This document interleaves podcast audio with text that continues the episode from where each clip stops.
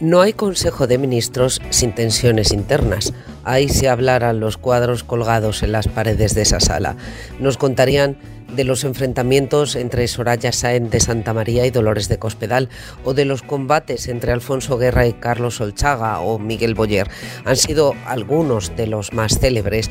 Trascendieron los muros de la Moncloa porque no se molestaron en disimularlos, más bien al contrario. En sus guerras sin cuartel requerían de aliados externos con el fin de obligar a tomar partido a sus presidentes y no escatimaron esfuerzos a la hora de reclutarlos.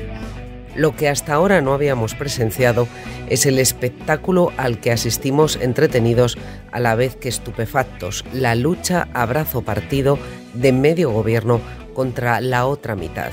¿Qué nos quedará por ver si a estas alturas los cuchillos afilados surcan los cielos de Madrid de uno a otro ministerio cuando todavía queda un mes para la manifestación del 8 de marzo? En esas manifestaciones se dirime un buen puñado de votos de la izquierda, una bolsa que, aunque notablemente mermada, puede garantizar un futuro medianamente digno en términos electorales para las huestes de Pablo Iglesias o condenarles a un rincón del Congreso de los Diputados. Hay que admitir que Yone Belarra puso su granito de arena para disipar la tormenta. Intentó suturar la sangría de votos que les va desangrando en las encuestas a medida que sube el contador de rebajas de condenas, sacudiendo estopa a Juan Roch.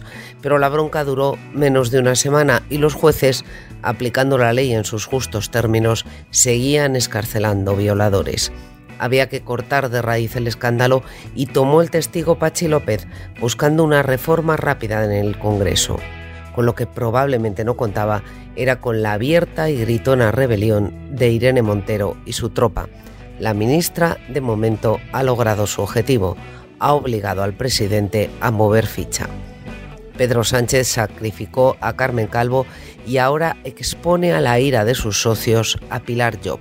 No tardaremos en saber a qué precio.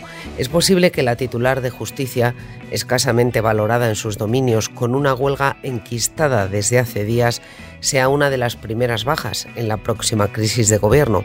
O tal vez, en pago a su necesaria inmolación, haya logrado mantener el maletín y la silla en los consejos de los martes hasta que acabe la legislatura. Todo sea en pos de un fin más elevado.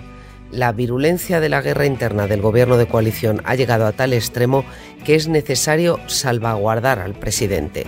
Le guste o no, y probablemente abomine de ello, Pedro Sánchez no solo necesita salir airoso de este trance, sino que no puede destruir a Podemos.